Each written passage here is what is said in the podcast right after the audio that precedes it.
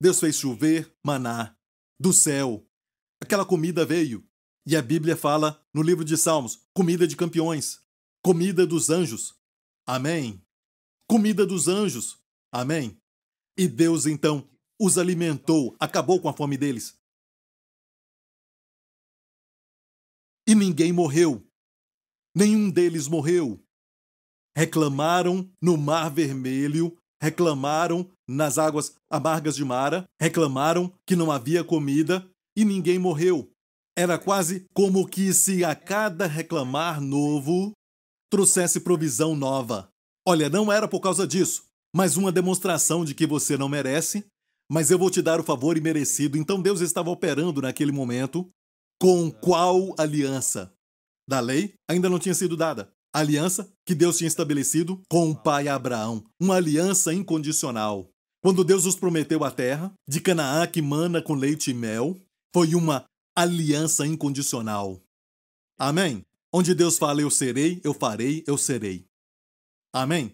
E Deus os levou até chegarem aos pés de, na verdade, também houve o evento sobre a rocha em Refidim, quando eles reclamaram então para Deus, dizendo que não havia água. Isso foi antes do Sinai, e ali ninguém morreu. Mas Deus tirou água daquela rocha.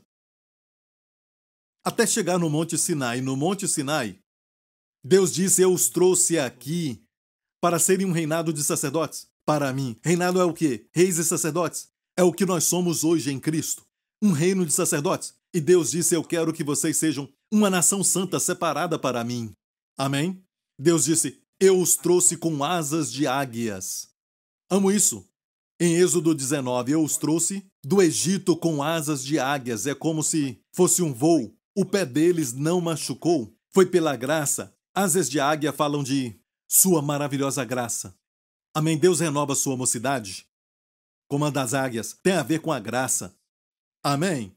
E sabe o que falaram ao pé do Monte Sinai? Olha, Deus ainda não tinha dado os dez mandamentos. Isso foi no próximo capítulo.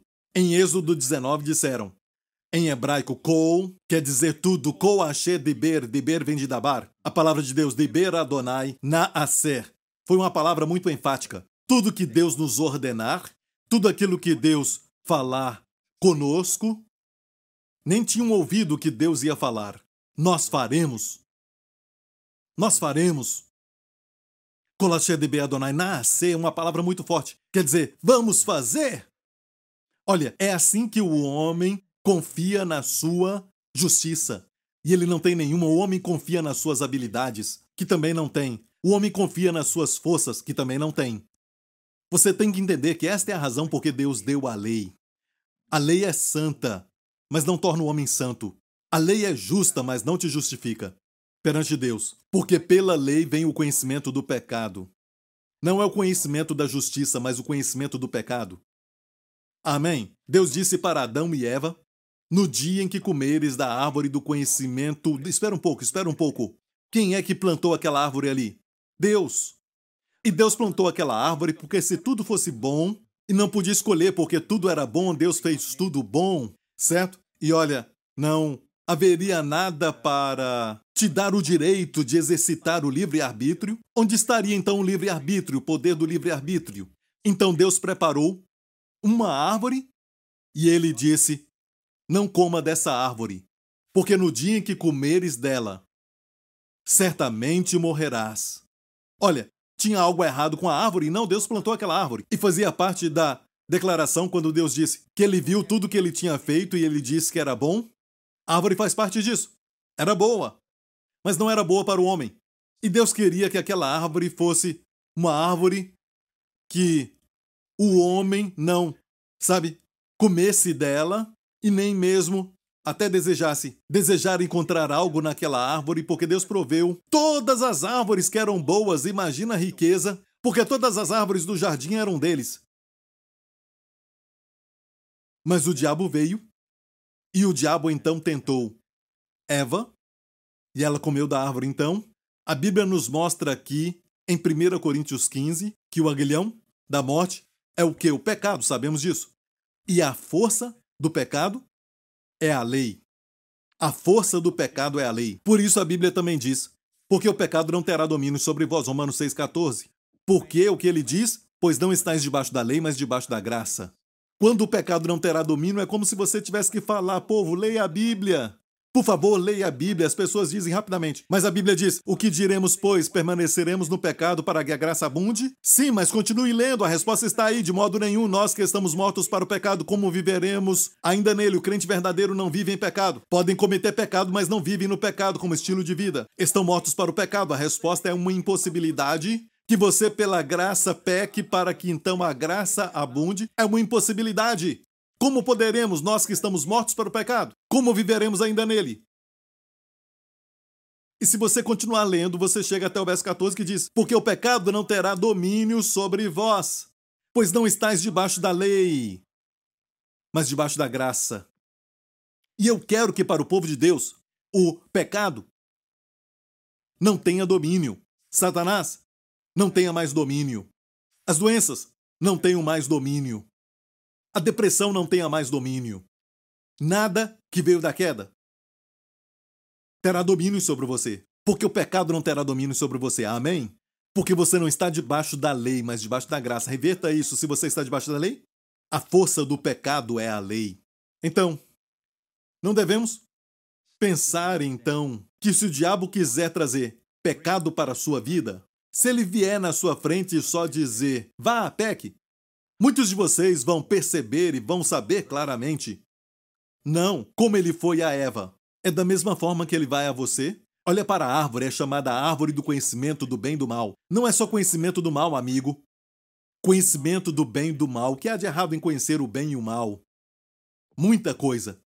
Porque só Deus consegue conhecer o bem e o mal. Porque no dia que você conhecer isso, você vai tentar fazer o bem, mas vai fazer o mal. Isso não é uma figura da lei? Pela lei vem o conhecimento do bem e do mal. Por isso, em Romanos 3, verso 20, pela lei veio o conhecimento do pecado. Saber o que é bom e não ser capaz de fazê-lo. Como Paulo disse em Romanos 7, sabe quando eu estava debaixo da lei, o bem que eu queria fazer, eu queria fazer o bem, mas eu acabava fazendo o mal.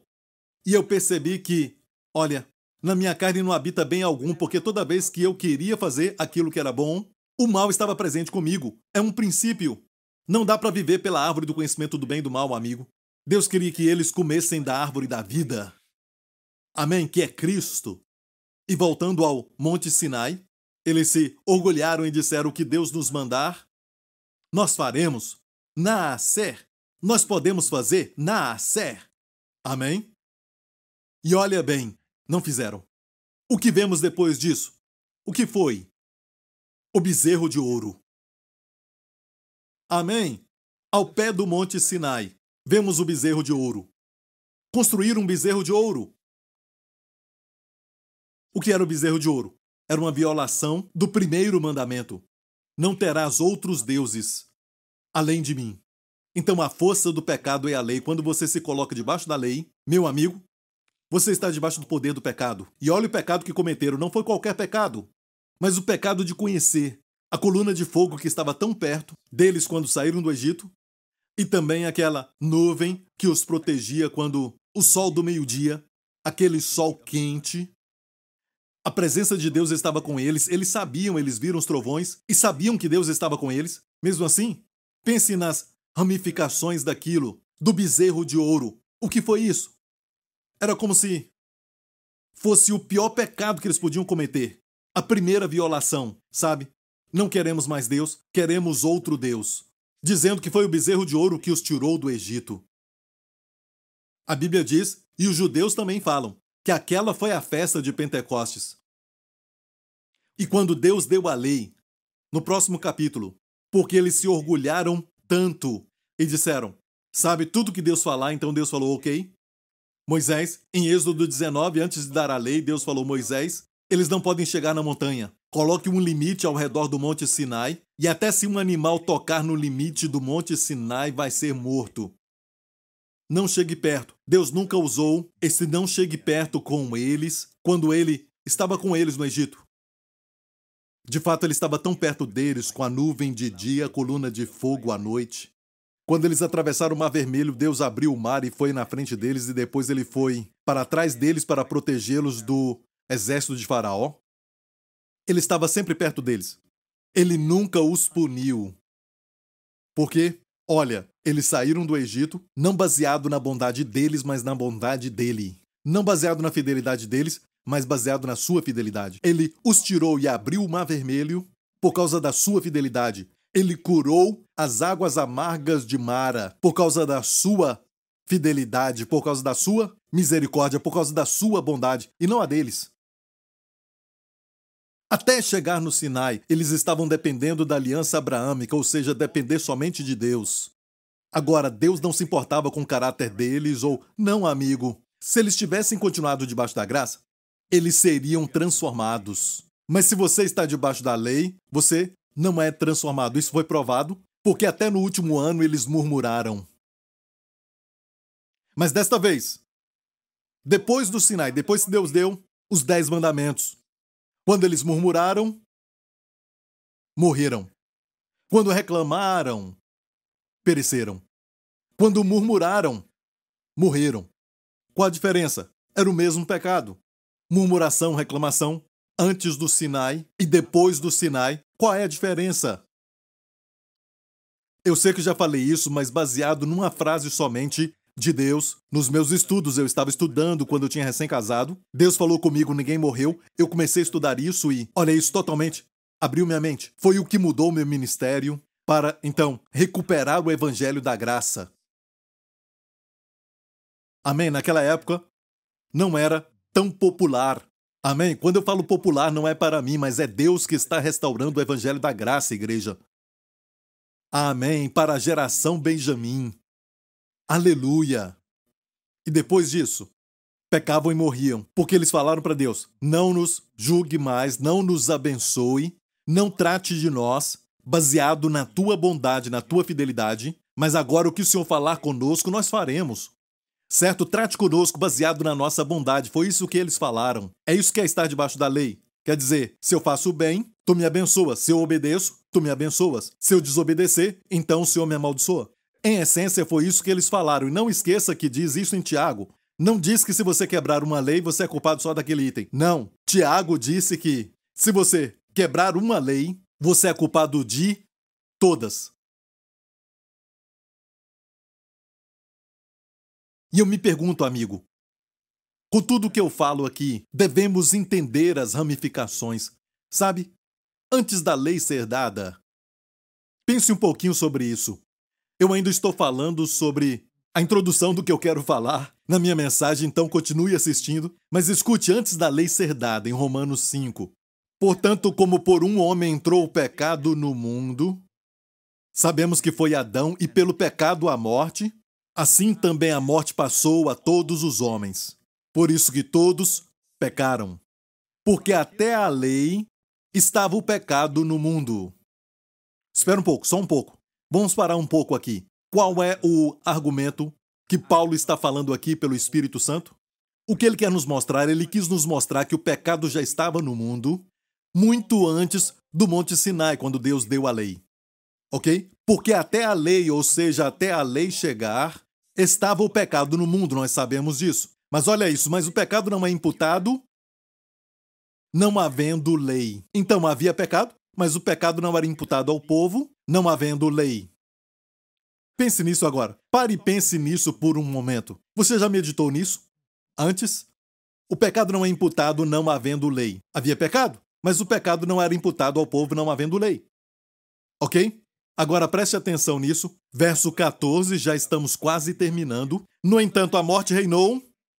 Olha isso, a morte reinou desde Adão até Moisés.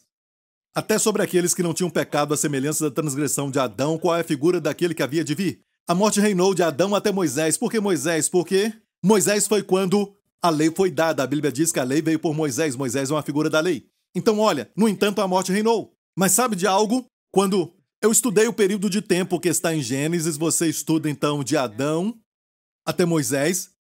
Eles viviam centenas de anos. É verdade. Quando os séculos foram passando, foi caindo de 900 anos para alguma coisa como 600 anos, depois 400 anos, depois 200 anos, mas ainda viviam muito. Mas havia pecado. E a morte vinha, mas a morte vinha era como se ela fosse mantida bem longe. Por quê? Porque não havia consciência de pecado. Havia pecado, mas não havia consciência de pecado e, portanto, a morte não podia atacar rapidamente. Você entendeu isso?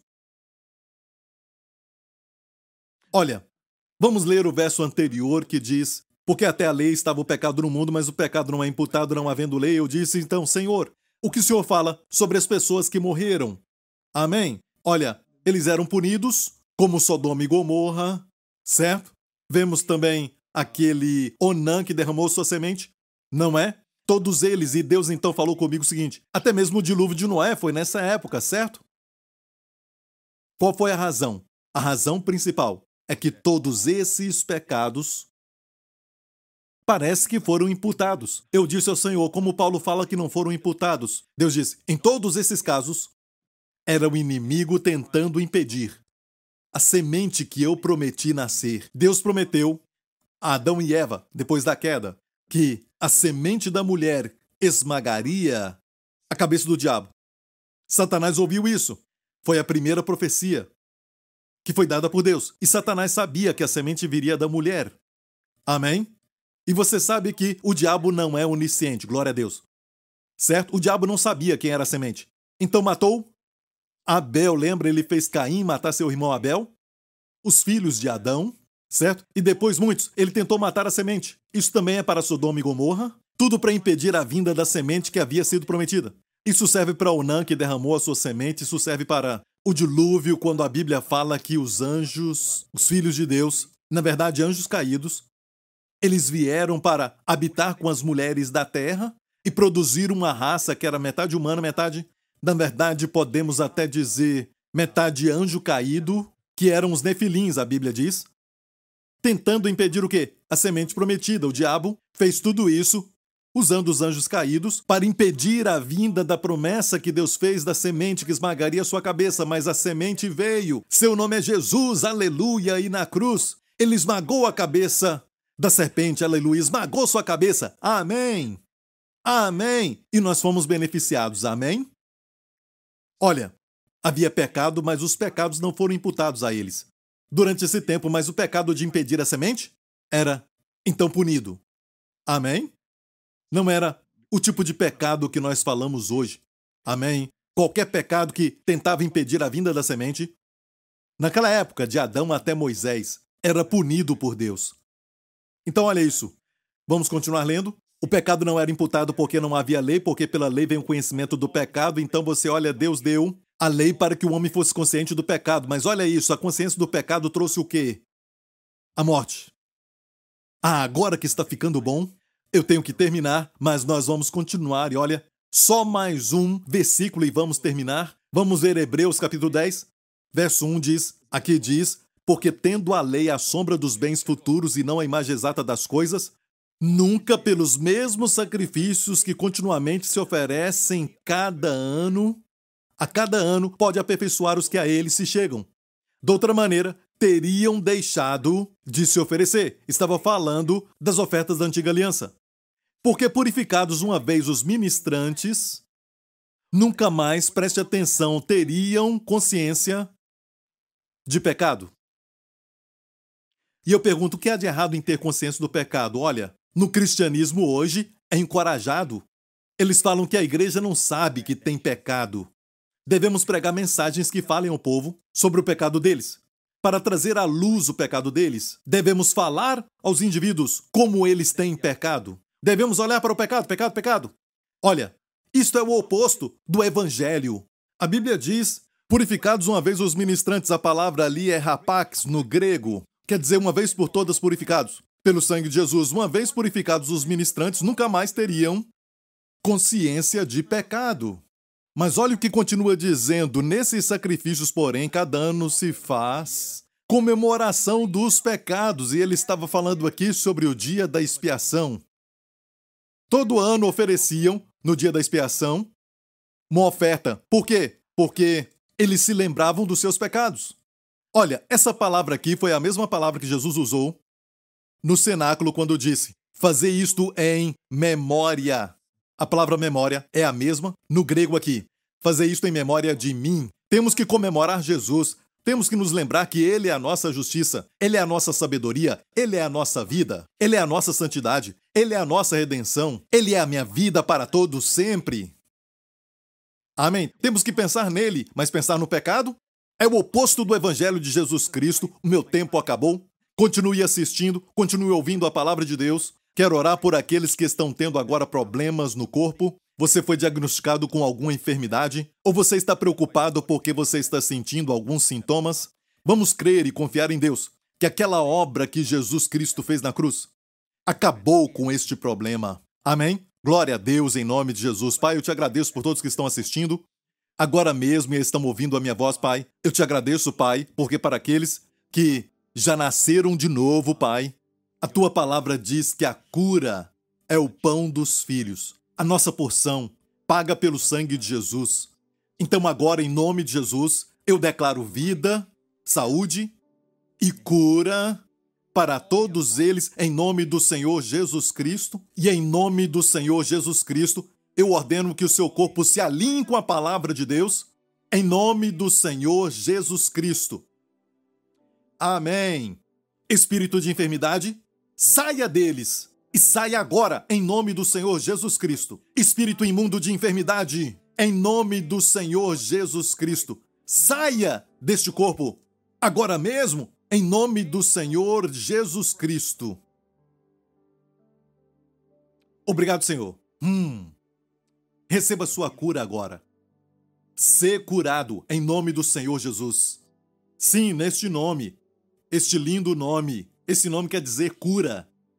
Amém? Este nome é redenção. Em nome do Senhor Jesus Cristo, ser curado do topo da tua cabeça à planta dos teus pés. Aleluia! Em nome de Jesus. Em nome de Jesus, eu falo agora com a depressão. Sai agora em nome do Senhor Jesus. Amém.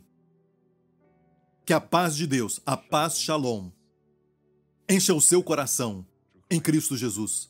Em nome de Jesus. Obrigado, Pai. E eu oro, Pai, e declaro a tua paz, Shalom.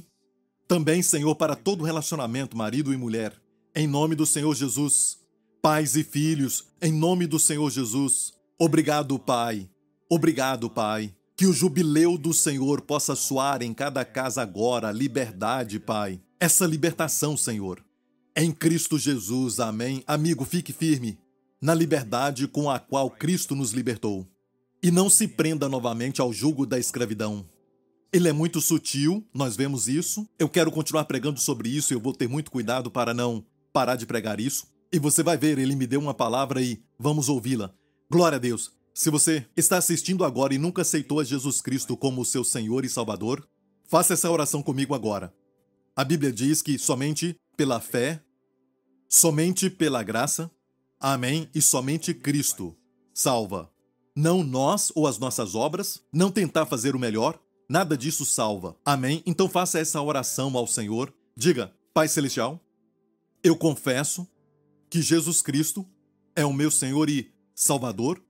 Eu te agradeço porque Cristo morreu pelos meus pecados e ressuscitou dos mortos para minha justificação. Pai Celestial, eu acredito que tu me amas e que tu tens somente planos de paz para mim, para minha vida. Então eu me rendo a ti, Pai. Jesus Cristo é o meu Senhor. Em nome de Jesus. Amém. Amém, amém, amém. E o que Jesus fez dois mil anos atrás, na cruz, eu não deveria falar dois mil anos atrás, porque é como se Cristo tivesse morrido agora mesmo, porque a cruz está fora do tempo. O que Cristo fez por você, amigo, pertence a ti agora. Amém? Olha, agora mesmo eu quero que saiba que a sua posição como uma pessoa diante dos olhos de Deus foi transformada. Você agora é filho dele. Não veja Deus como, ah, Jesus é o meu salvador, Jesus é aquele que é muito bom e amável, mas Deus é duro. Não, não, não. Foi Deus quem enviou seu filho, foi Deus quem nos amou. É o pai que corre para abraçar aquele filho que agora está mal cheiroso e tem cheiro de chiqueiro. Mas o pai o abraçou e Jesus falou essa parábola para te mostrar como o pai te ama. Amém?